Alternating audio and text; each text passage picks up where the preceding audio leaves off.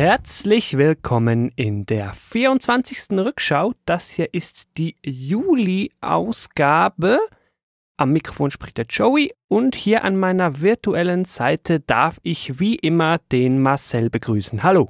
Ein schwitziges Hallo aus München. Ja, hier in der Schweiz ist es nicht viel kühler, soll uns aber nicht vom Podcasten abhalten. Bevor wir aber einsteigen in unser heutiges Thema, möchte ich kurz für die neuen Zuhörerinnen und Zuhörer da draußen erklären, was wir hier jeweils tun.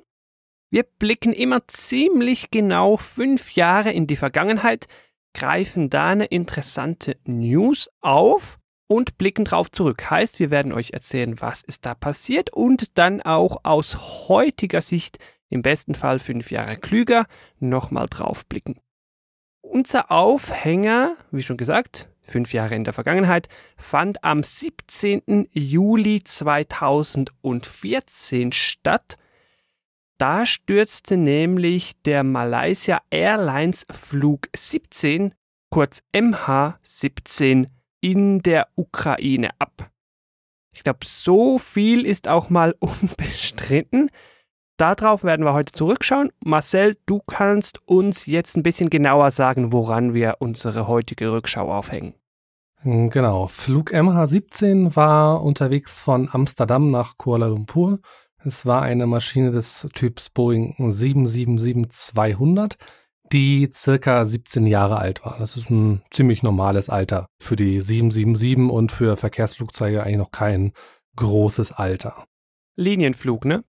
Es war genau ein Linienflug, der um 13.20 Uhr äh, über dem Gebiet der Ostukraine vom Radar verschwunden ist. Hm. Und zwar etwas östlich äh, von der Stadt Donetsk. Die kennt man am ehesten. Ähm, die genauen kleinen Ortschaften dürften den wenigsten etwas sagen. Wie wir von vergangenen Flugzeugabstürzen kennen äh, und wissen, es gibt äh, eine Blackbox, äh, die die ganzen Sensordaten aufzeichnet und den Voice Recorder, der die Sachen im Cockpit aufzeichnet und die haben um 13.20 Uhr und drei Sekunden ihre Arbeit eingestellt. Der Flugdatenschreiber hat zu der Zeit eine Flughöhe von stabilen 33.000 Fuß mit einer normalen Reisegeschwindigkeit gemessen. Normal bei den meisten Flugzeugabstürzen ist eigentlich normal, dass man halt merkt, okay, der ist irgendwie in einen Sinkflug übergegangen oder ähnliches. Mhm. War hier nicht der Fall. War hier nicht der Fall. Die Maschine hat außerdem keinen Notruf abgesetzt und die äh, Daten- und Tonaufzeichnungen haben auch bis zum Ausfall keine Unregelmäßigkeiten aufgezeigt. Also es war bis 13.20 Uhr und zwei Sekunden war alles komplett normal. Das Einzige, was auffällig ist, dass auf den letzten 20 Millisekunden des Voice Recorders im Cockpit äh, zwei starke Geräuschausschläge äh, zu hören sind. Okay. Was genau, kann man daraus nicht sehen. Die Vermutung liegt nahe, dass es halt, wenn wir gleich auf den Abschlussbericht kommen, gehen wir noch ein bisschen Zeit darauf ein, dass die Maschine abgeschossen wurde. So hat auch ich die ganze Sache in Erinnerung, was da wirklich passiert ist, was man wirklich weiß, hm, Stichwort Fake News und so weiter, darauf werden wir dann noch kurz zu sprechen kommen. Was aber feststeht, am 1. Juli 2014 sperrte die Ukraine dann den Luftraum im Osten.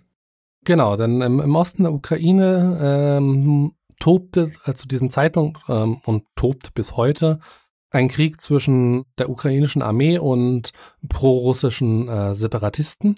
Und deswegen äh, wurde am 1. Juli ähm, eine äh, Flugverbotszone für Flugzeuge, äh, Zivilflugzeuge unterhalb von 26.000 Fuß, das sind äh, rund 7.900 Meter, verhängt.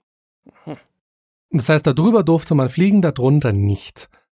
Die europäische Flugaufsicht äh, Eurocontrol hatte in den Tagen vor dem Absturz äh, versucht die äh, ukrainische Regierung davon zu überzeugen, doch bitte den ganzen Luftraum für zivile Flüge ähm, zu sperren, hat das aber ähm, nicht gemacht. Das wurde erst nach dem Abschuss oder Absturz von MH17 gemacht. Aha. Also du hast vorhin erwähnt, mh, hm, Abschuss war so eine Frage, die im Raum stand. Entsprechend, man wollte nachher auch untersuchen, was ist dabei rausgekommen. Weiß man heute, was die Absturzursache war? Fangen wir zunächst äh, einmal so an. Nach, nach, ähm, wenn ein Flugzeug abstürzt, aus welchen Gründen auch immer, wird halt vor Ort äh, die Absturzstelle untersucht. Das ist abhängig davon, wo es ist, entweder ein nationales Team, meistens internationale Teams, die dann die Absturzstelle sichern und halt entsprechend äh, Daten und Beweise auswerten. In der Ostukraine war jetzt der Fall, dass aufgrund des Konflikts eh schon Beobachter der OSZE da unterwegs waren, um halt was da passiert, äh, zu dokumentieren. Und die haben zwei Tage lang keinen Zugang zur Absturzstelle bekommen. Die sind von prorussischen äh, Rebellen aktiv davon abgehalten worden, zur äh, Absturzstelle zu kommen. Hm, okay, das würde dann auf Deutsch gesagt schon mal ziemlich stinken. Genau. Was man auch äh, weiß, ist, dass das Trümmerfeld teilweise geplündert wurde, also dass Wertsachen entwendet wurden. Und allein aufgrund dessen äh, liegt halt auch die äh, Vermutung nahe, dass da natürlich neben Wertsachen auch beispielsweise Beweismittel äh, weggeschafft worden sein mhm. können, weil in den zwei Tagen kann viel passieren. Ich habe mal gelesen, heute soll man ja ein bisschen klüger sein, dass eine russische Luftabwehrbrigade dieses Flugzeug abgeschossen haben soll. Von Russland wird das abgestritten. Weiß man dazu mehr? Ist das so die gefestigtste Theorie? Ja. Interna also eine internationale äh, Untersuchungskommission unter der Leitung der Niederlande und äh, Australien, aus diesen beiden Ländern kamen die meisten Opfer, kam äh, zu dem Schluss, dass die Maschine von einer Rakete des Raketensystem Typs Buk 9 M38, das ist ein russisches Raketensystem, abgeschossen wurde. Die Rakete ist demnach kurz vor dem Cockpit explodiert, was auch mutmaßlich die Geräusche auf dem Voice Recorder Aha. erklärt und auch warum die Aufzeichnung sofort gestoppt hat, weil die Maschine halt dadurch explodiert ist. Okay. Jetzt weiß ich, es wurde auch mal noch versucht, ein UNO-Tribunal einzusetzen, um den Fall zu untersuchen. Was man wissen muss, es gibt da jeweils Länder mit Vetorecht und da hat Russland dieses Vetorecht genutzt, ein Veto eingelegt. Entsprechend war das dann nicht möglich, deshalb dann wohl die Untersuchung unter anderem durch die Niederlande, richtig? Zum Teil. Die Sache ist ein wenig komplizierter. Von russischer Seite wird oft behauptet, dass Russland für eine gemeinsame Untersuchung des Abschusses nicht zugelassen worden sei. Mhm. Und dabei muss man sagen, ist das Gegenteil richtig. Der UN-Sicherheitsrat wollte ein Tribunal halt einrichten, um halt die Verantwortlichen zur Rechenschaft zu ziehen. Und das hat Russland 2015 im UN-Sicherheitsrat mit seinem Veto blockiert. Okay. Bei der Untersuchung äh, und auch verschiedenen äh, Recherchen von Journalisten ist dann rausgekommen, dass dieses Raketensystem von einem Luftwaffenstützpunkt in Kursk, äh, das ist äh, in Russland, aber sehr nah zur ukrainischen Grenze, dorthin verlegt wurde und am Tag nach dem Abschuss sofort wieder nach Russland zurückgebracht wurde. Mm, okay. Das ist die äh, aktuell vorherrschende Meinung außerhalb Russlands. Da sprichst du jetzt gerade so einen Punkt an. Man soll ja eigentlich immer beide Seiten anhören. Alles deutet jetzt zwar auf Russland, man ist sich auch einig, ja, das Ding ist abgestürzt. Wen sehen denn die Russen verantwortlich für den Absturz? Also wenn sie es nicht waren, irgendeine Art von Erklärung sollten sie ja schon auch parat haben. Man ist sich sogar relativ einig darüber, dass äh, dieses Flugzeug sogar abgeschossen wurde. Man ist sich nur nicht darüber einig, von wem es abgeschossen wurde, weil besagtes Raketensystem befindet sich auch in ukrainischen Beständen. Aha, das heißt, lass mich raten, die Russen sagen dann, nee, das waren nicht wir, das waren die Ukraine. Die Ukrainer haben ja auch dieses Waffensystem und außerdem, wir sind ja gar nicht in der Ostukraine. Aha. Was auch noch mit reinkommt, und das sollte man an dieser Stelle auch erwähnen, dass oftmals auch von äh, russischen teilweise offiziellen Stellen, teilweise in, inoffiziell auch äh, verschiedene andere Varianten verbreitet wurden.